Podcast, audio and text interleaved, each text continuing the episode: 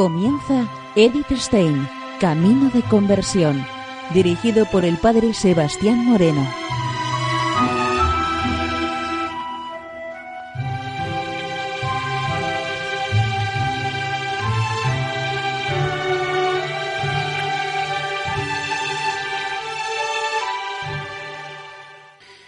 Muy buenos días, nos de Dios.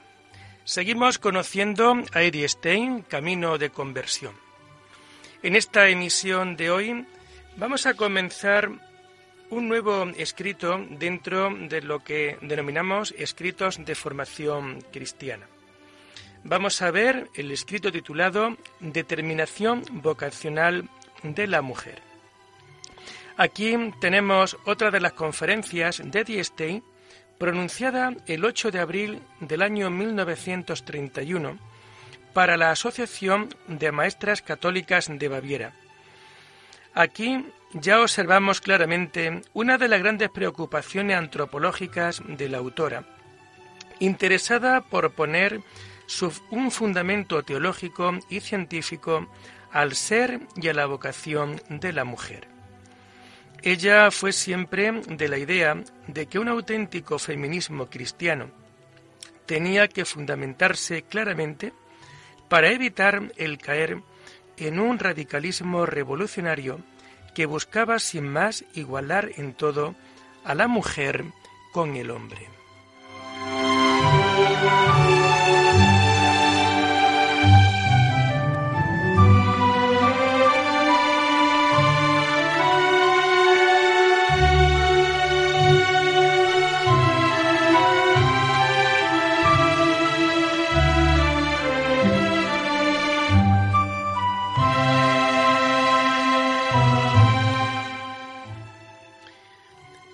Nos comenta Edith lo siguiente.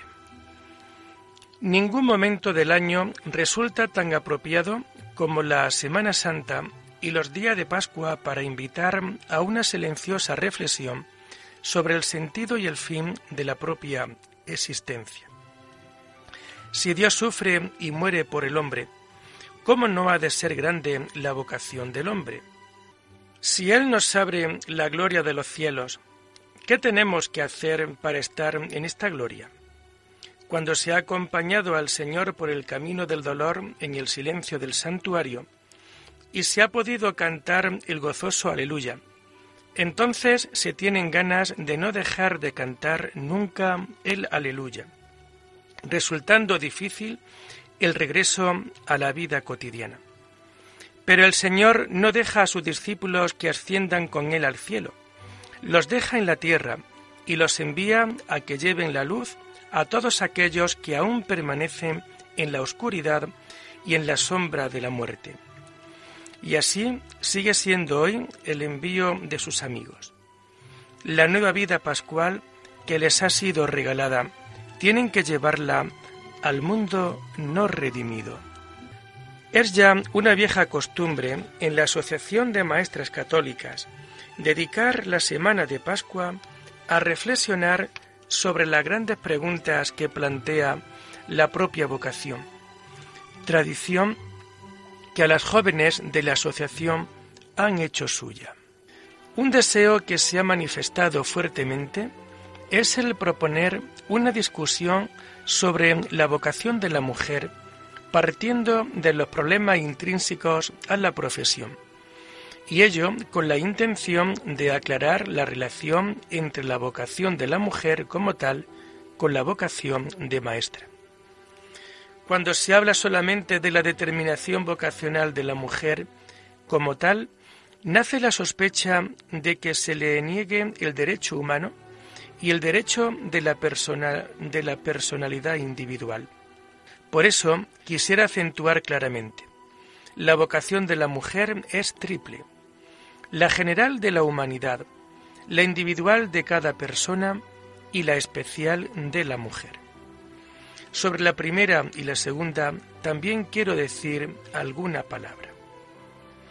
La vocación natural del hombre, al igual que la de toda criatura, consiste en llevar a desarrollo en su pureza y según el orden establecido por Dios lo que el Creador ha sembrado en nosotros El especial privilegio que tiene el hombre es que no se puede desarrollar solamente de modo instintivo y natural, sino que como ser racional puede colaborar libremente con su conocimiento y voluntad.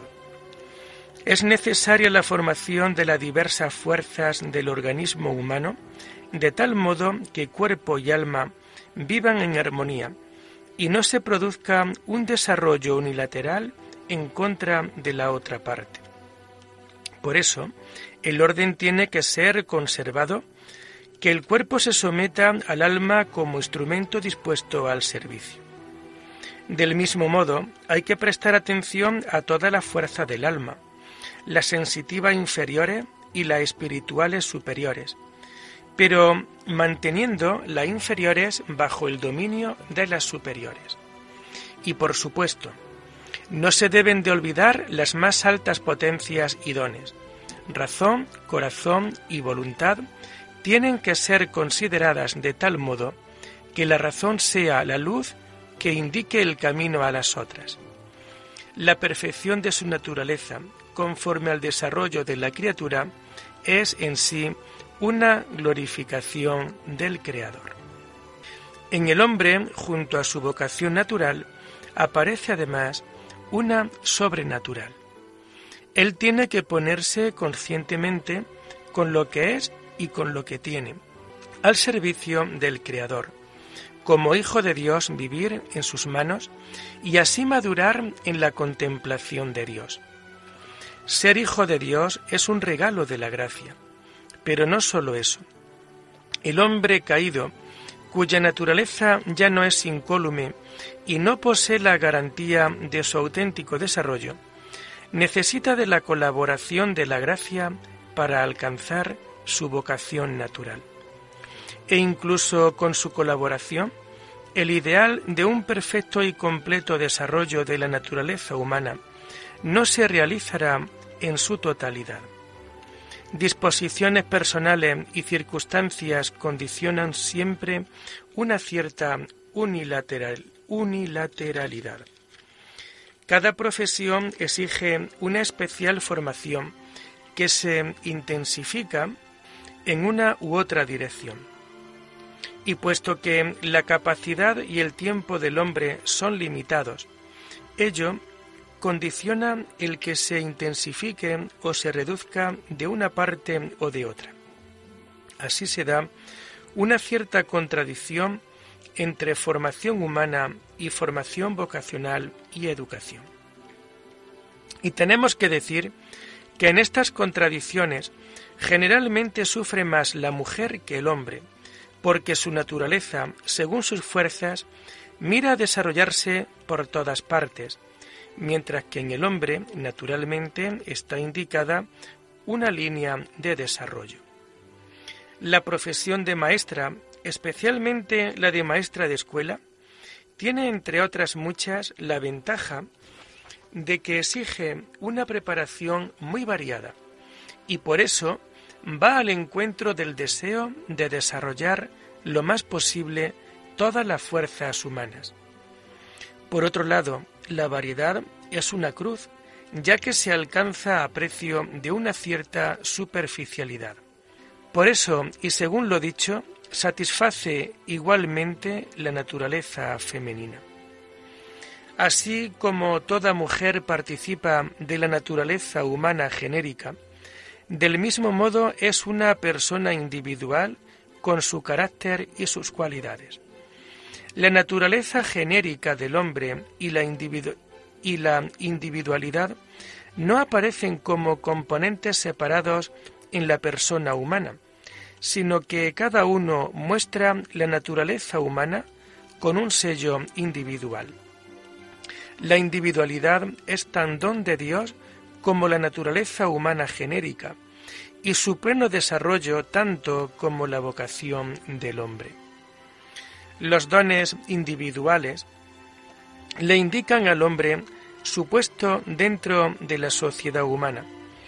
En estos está señalada la vocación del hombre, es decir, la función a ejercer dentro del conjunto social y para la cual está cualificado.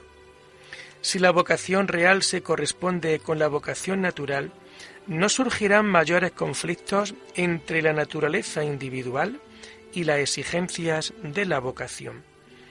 Pero estos se darán en muchos otros casos en los que se elija una profesión sin atender a las predisposiciones naturales o eventualmente en contradicción con estas.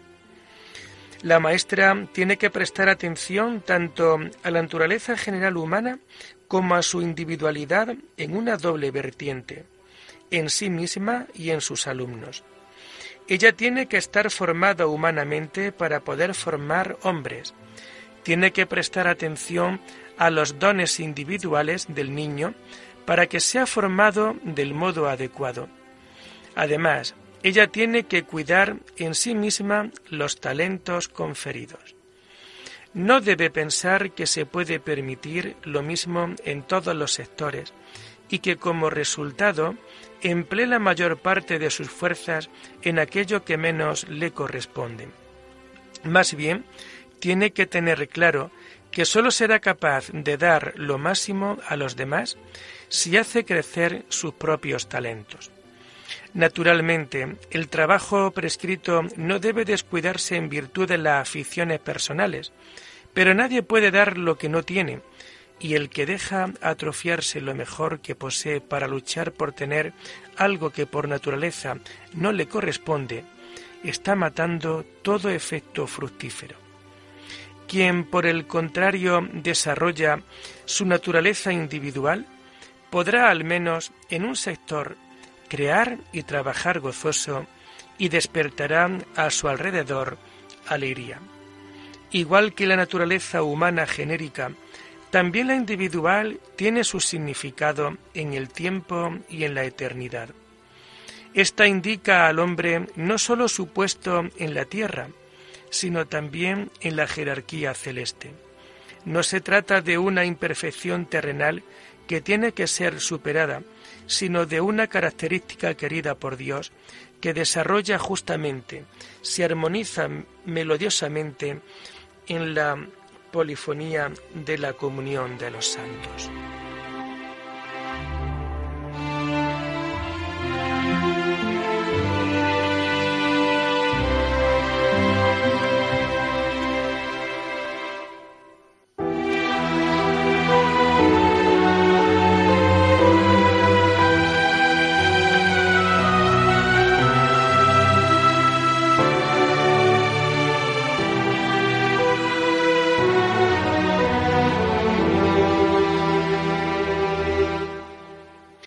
Junto a la vocación general que la mujer posee en común con todos los hombres y la individual propia de cada persona, tenemos la vocación de la mujer en cuanto tal. Dios creó al hombre como varón y mujer, dando a cada uno un modo y determinación propios. No es bueno que el hombre esté solo. Así dijo después de la creación del primer hombre, dándole una mujer como compañera. Esta primera determinación se acomoda a su modo de ser. Ir al lado del hombre, tomar parte con amor en su vida, con fidelidad y dispuesta a servir. Es lo característico de la feminidad.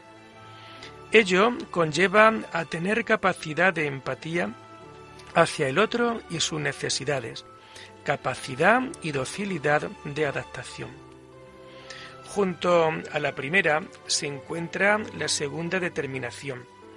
El hombre y la mujer están destinados físicamente a continuar la generación humana.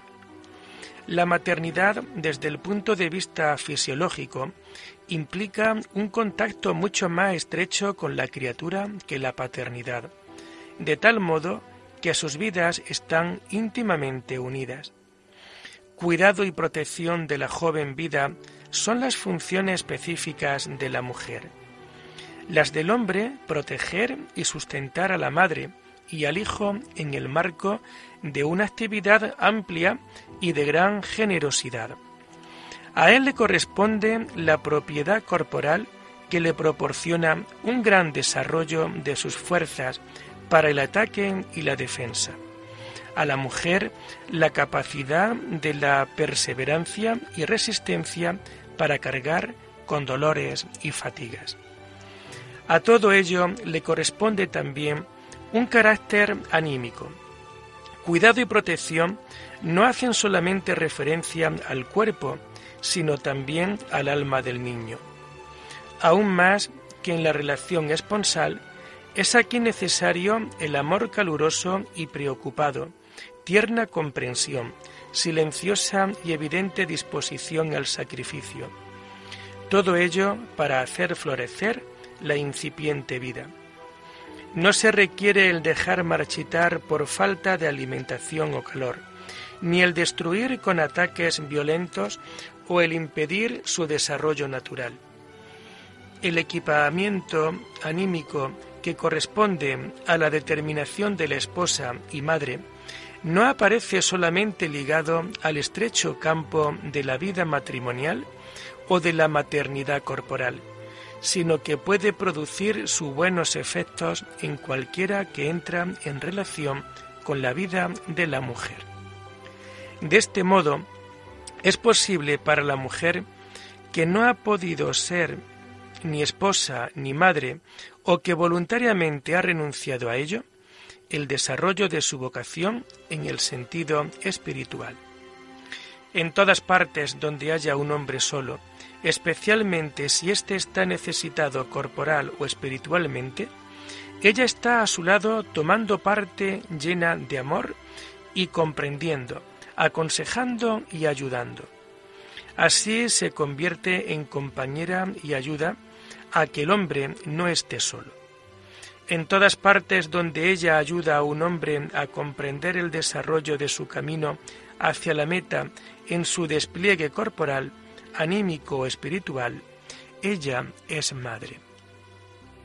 Esto nos indica que una gran cantidad de profesiones, fundamentalmente la de carácter educativo y de cuidados, ofrecen a la mujer no casada la posibilidad de desarrollar su feminidad. En cierto modo, es decir, no se debe traspasar tan fácilmente a un plano espiritual la completa maternidad físico-espiritual. Cuerpo y alma son un todo inseparable y no puede decirse sin más, incluso es muy improbable, que una función corporal anímica permanezca la misma, aunque se prescinda totalmente de la parte corporal. Yo quiero proponer este problema abiertamente, porque sé que este punto es el origen de muchos sufrimientos y dificultades.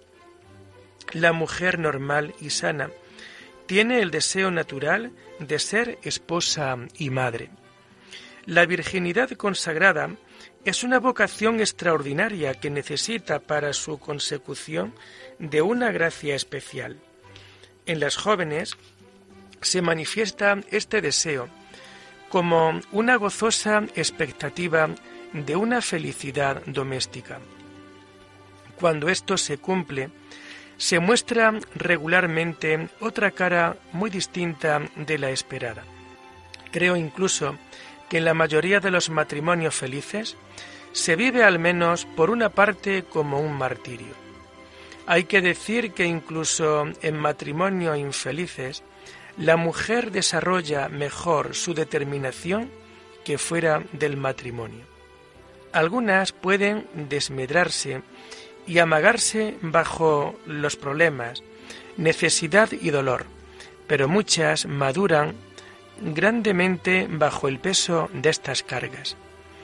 Mucho heroísmo callado, auténtica santidad madura en este suelo. La historia nada sabe de ellas, pero Dios las conoce y quizás un pequeño grupo de hombres que han vivido en contacto con ellas.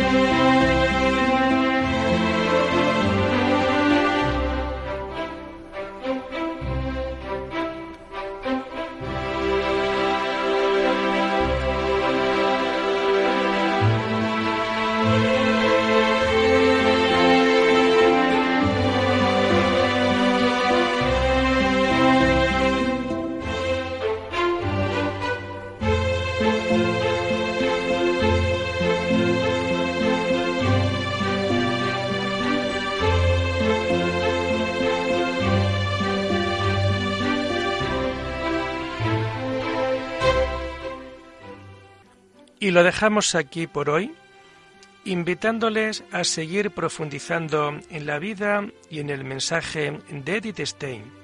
Hasta la próxima semana. Muy buenos días en el Señor.